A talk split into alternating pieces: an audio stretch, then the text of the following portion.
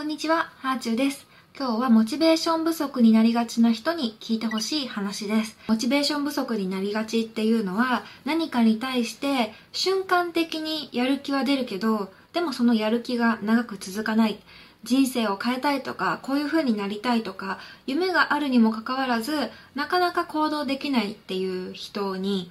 向けてですね、ちょっとヒントになるかなって思うような話です。モチベーション不足になりがちな人は2つのエンジンを持つように心がけてみるといいと思います。で、その2つのエンジンって何かというと、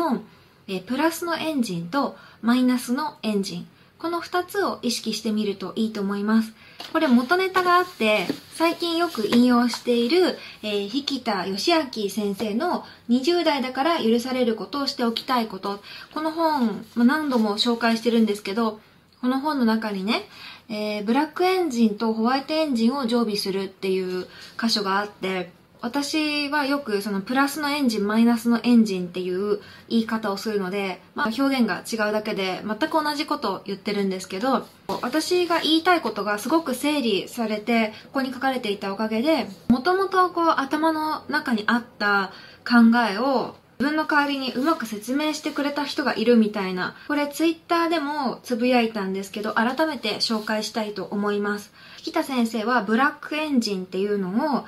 えー、利己的な動機というふうに書いています。賞を取りたい、ライバルに勝ちたい、有名になりたい、儲けたい、ボーナスを上げたい、役職に就きたいっていう自分の欲望ですね。で反対に世の中のために活動したい、お世話になったあの人に恩返しをしたい、男女差別のない社会に貢献したい、こういう信頼感謝道徳心で動くのがホワイトエンジン。ホワイトエンジンだけだと儲からなかったり、経営が成り立た、成り立たなくなることとかもあるっていうことを書かれています。で、うん、まさにこの通りだなと思って、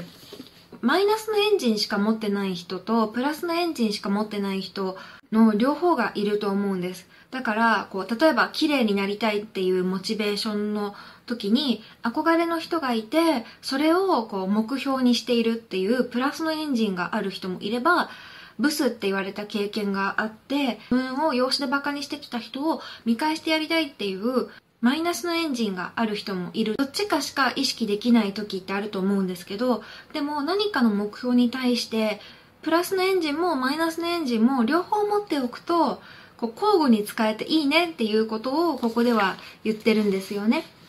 で私ね、これ学生の時に担任の先生かな？が言ってた話ですごく印象に残ってるんですけど、世の中には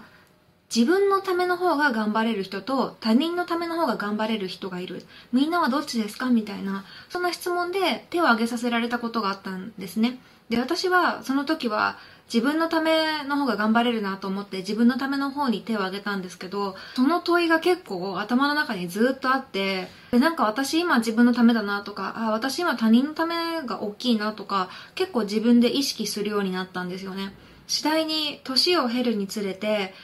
自分のためだけにも頑張れないし、他人のためだけでも頑張れないなっていうことが、いうことを思うようになりました。じゃあリモートワーク中にね、化粧するっていうこと一つ取ったとしても、自分のモチベーションが上がるんですよ、化粧をすると。だけど、自分のモチベーション上げるために頑張ろうっていうだけだと、早起きがきつい日もあるんですよね。そういう時は、せっかく誰かに会うんだったら、ちょっと顔盛りたいなとか、ちょっとイヤリングつけてみようとか、他人のためがあると、自分のためだけにはできないことができたりもするんですよね。だから自分のためのエンジンと他人のためのエンジン、両方持っておくと、どっちかがない時にもう片方を使えばいいから、いい循環ができるっていうね。こう自分の中にプラスのエネルギーを貯めたいって思うあまりに、マイナスのエンジンを持つこと自体を怖いって思う気持ちがあったんですね。できるだけなんかプラスのエンジンをたくさん持ちたいっていう風に思ってたんです。だけど、この本を読んで、あ、マイナスのエンジンを持っててもいいんだ。引田さんでもブラックエンジンとホワイトエンジン両方持ってるんだったら、私もプラスのエンジン、マイナスのエンジン、両方持ってて、で、どっちかが使えないときは、片方を使えばいいんだって、すごく気を楽にすることができました。人のためと自分のためって結構つながってることが多いんですよね。例えばボランティアとかって人のためっていう体裁は取ってるけど、ボランティアをして誰かが喜んでくれるのを見て気分が良くなるのは自分だったりとか、そのボランティア自体が自分の生きがいになってたりするから、100%他人のためとも言い切れないところがある。やっぱり他人のため、自分のためっていうのを交互に行き来するものが一番続くんじゃないかなっていうふうに思いましたね。私は仕事も自分のためと他人のためを行き来してるなって思っていて、本を書くっていうのは結構自分のためでもあるんですよね。自分自身が次の自分の本を読みたいみたいな人生に宝物を増やしたいって思う気持ちがあるんです。でも、なんかそれだけだったらもういいやって投げやりになることもあって、そういう時は読者さんの存在を思い出しますね。モチベーション不足になりがちな人って自分のためか他人のためかとか、プラスのエンジンだけ、マイナスのエンジンだけって